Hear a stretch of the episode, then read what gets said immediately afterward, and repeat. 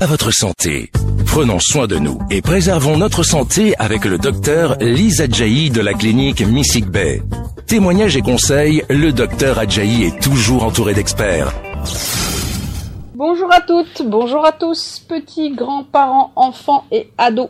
On s'adresse aux mamans et aux tout petits euh, sur cette émission, mais on s'adresse en fait à tout le monde comme d'habitude. C'est avec un grand plaisir que nous vous retrouvons autour de cette émission de santé dans les locaux de BIP, Béninfo Première sur la fréquence 106 FM. Bip bip, la santé pour vous. Bip bip, la santé avec vous. Aujourd'hui, nous allons aborder le thème de l'allaitement maternel.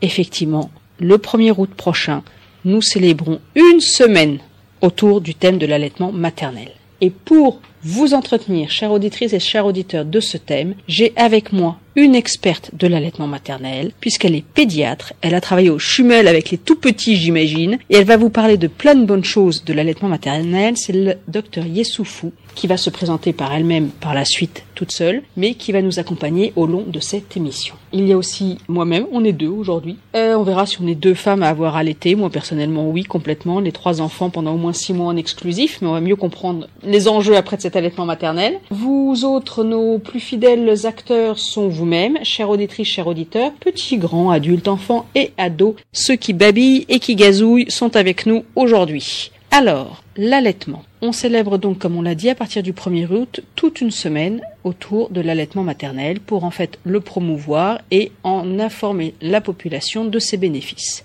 On pourrait dire l'allaitement the best of the world. Et pourtant, dans certains cas, l'allaitement, on va le voir, maternel n'est pas possible.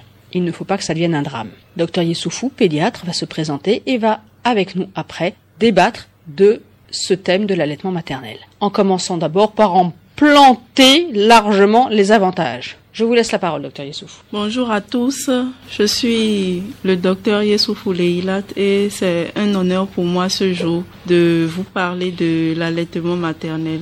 En définition, nous allons dire que l'allaitement maternel est le nourrissage au sein des nouveaux-nés et des bébés au sein de leur mère. On parle d'allaitement exclusif lorsque le bébé est nourri uniquement au sein sans ajout d'autres boissons comme de l'eau, des tisanes ou du lait artificiel.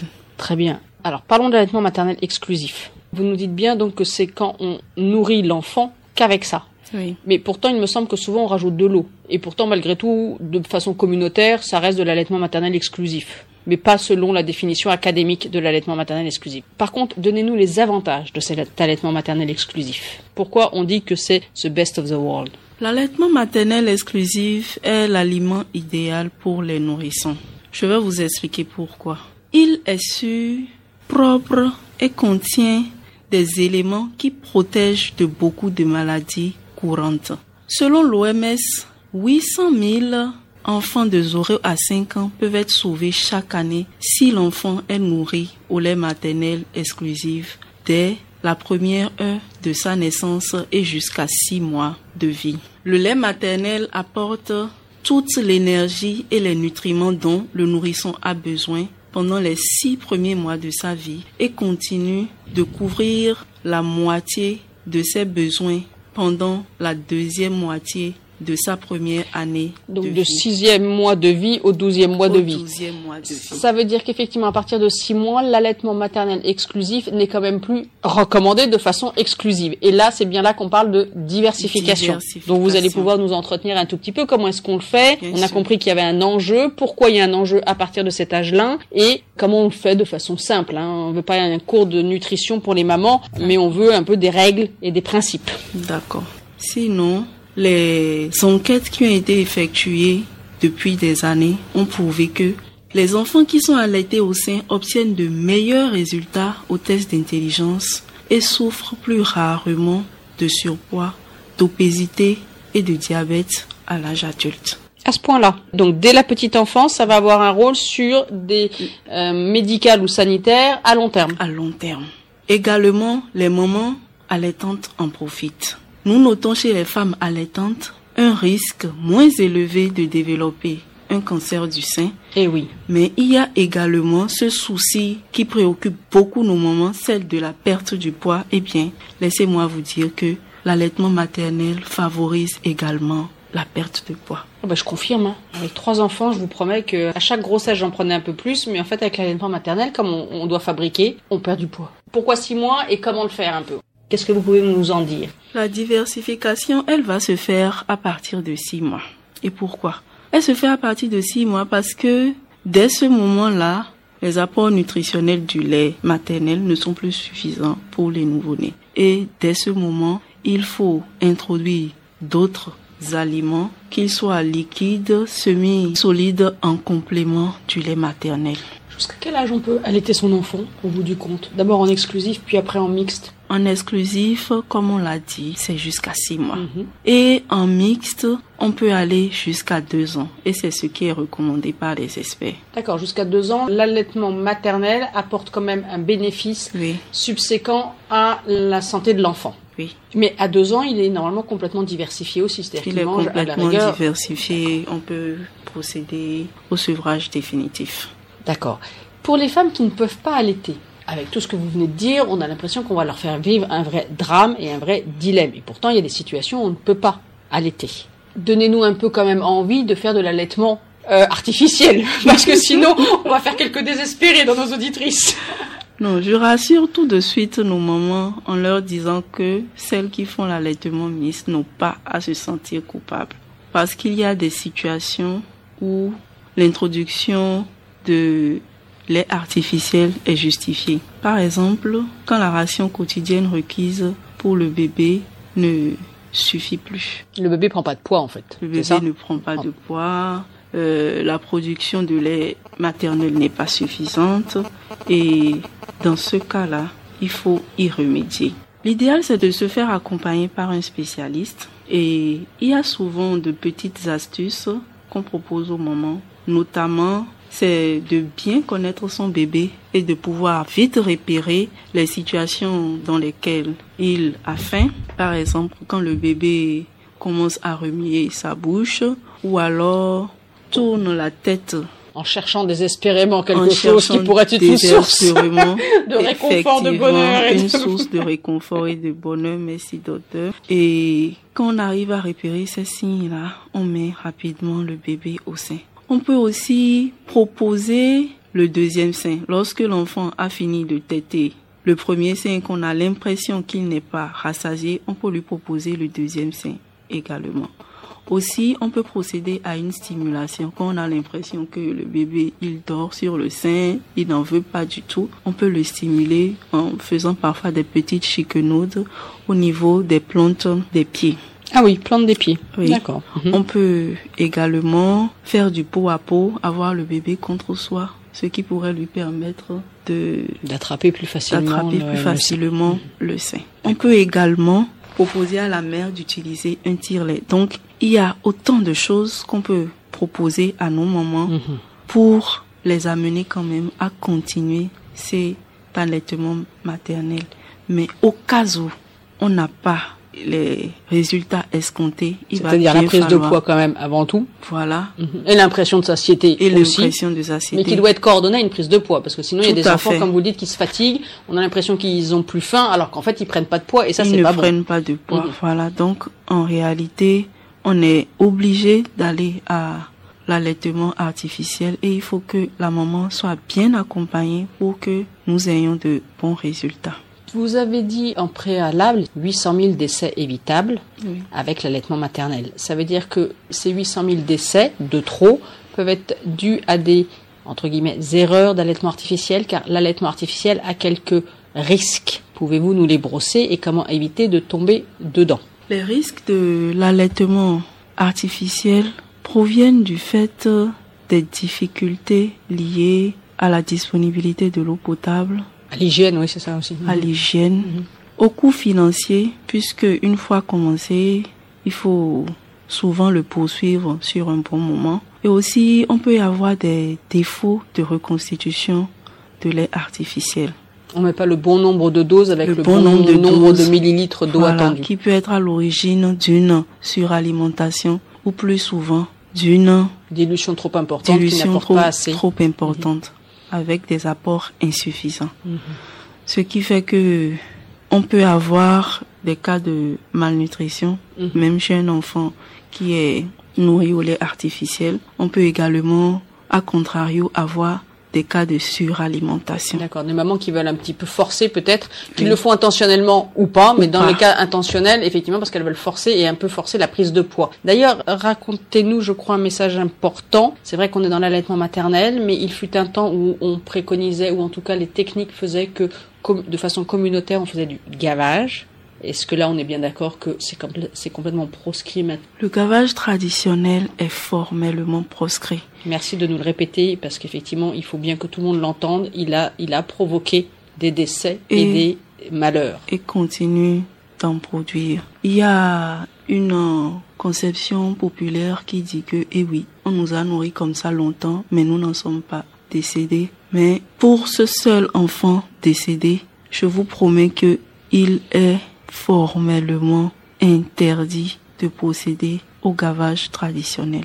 Il a tué des enfants. il a tué des enfants. Histoire de parler d'un thème donc un peu plus euh, léger, euh, effectivement. Est-ce que vous pouvez nous parler un peu du goût du lait maternel? Il y, a, il, y a, il y a un grand mythe, non? Ça a un goût, ça a pas de goût? C'est quoi? C'est comment le lait maternel? Vous savez, vous, en tant que paysan Moi, j'ai jamais goûté personnellement. je, n'ai pas tiré mon lait, donc je ne sais pas. À chaque fois, il allait dans, dans, dans, le bec de mes enfants.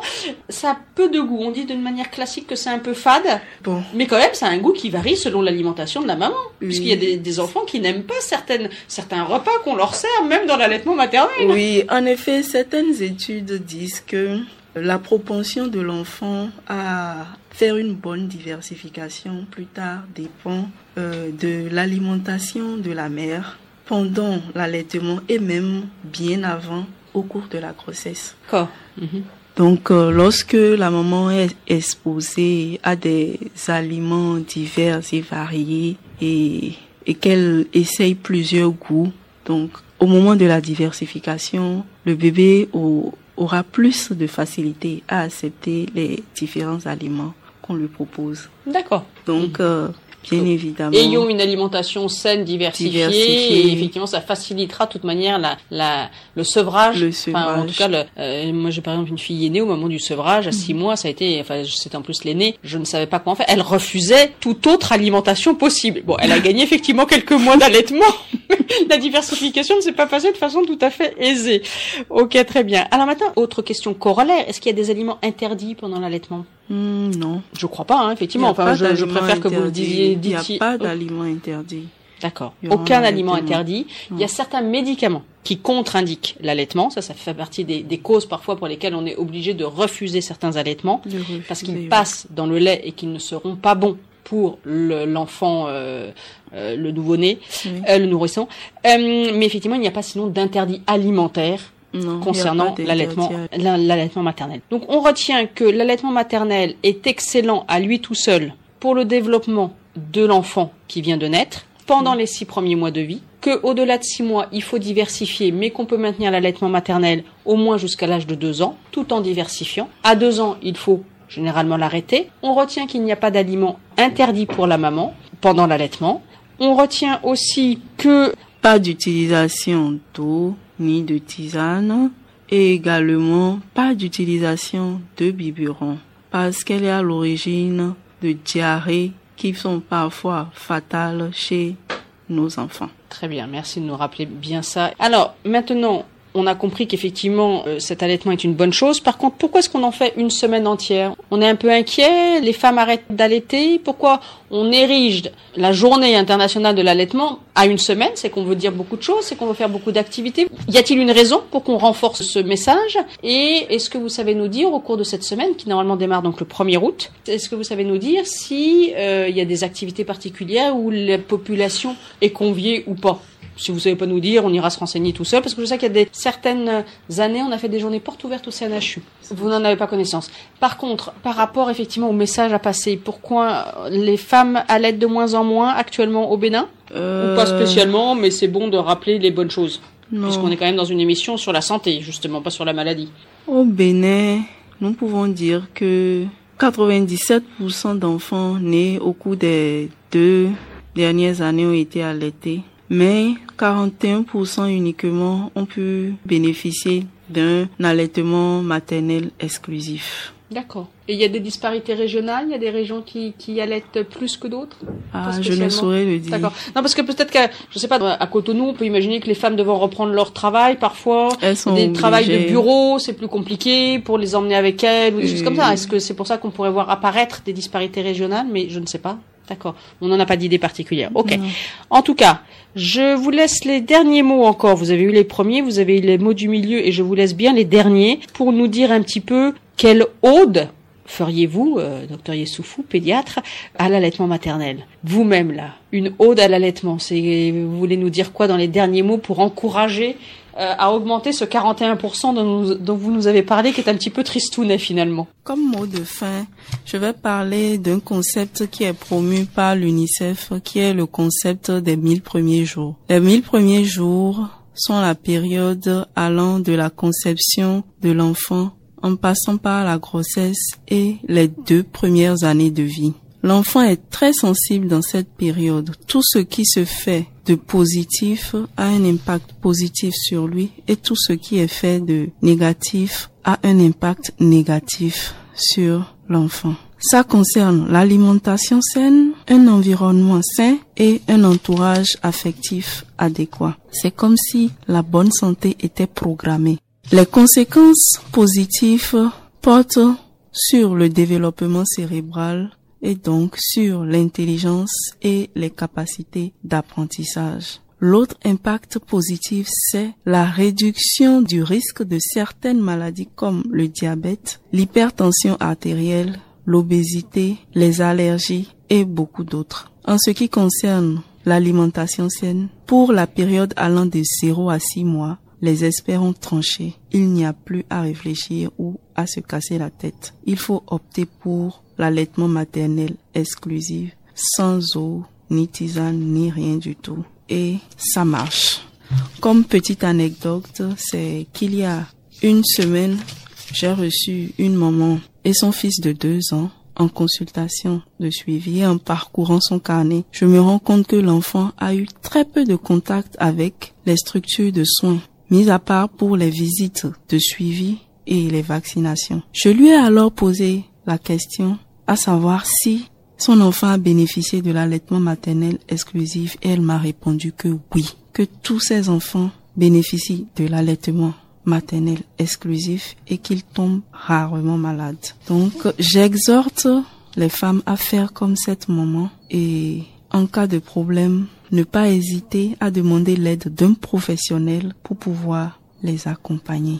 Merci beaucoup. Chères euh, auditrices et auditeurs, nous vous invitons à laisser vos questions sur le numéro WhatsApp suivant 90 77 06 06 en indiquant au début du message question pour le docteur Adjaï Lise Hélène ou docteur Lise ou docteur Hélène. De toute manière, euh, BIP euh, Radio me transmettra vos questions et j'y répondrai. Nous vous invitons à écouter l'émission le mardi au cours de la matinale dans sa version courte et en version longue et complète à 10h02. Nous vous invitons, troisième invitation, à écouter à volonté l'émission sur internet en streaming sur www.bipradio.com. Nous vous remercions de votre chaleureuse présence, de vos encouragements et de vos soutiens. Votre enthousiasme est notre moteur, alors n'hésitez pas à nous donner les thèmes à aborder, à vous joindre à nous en allumant la fréquence 106 FM et en posant toutes les questions sur cette émission qui j'espère vous a conquis et convaincu. À partir du 1er août, n'hésitez pas à en parler autour de vous. Merci beaucoup.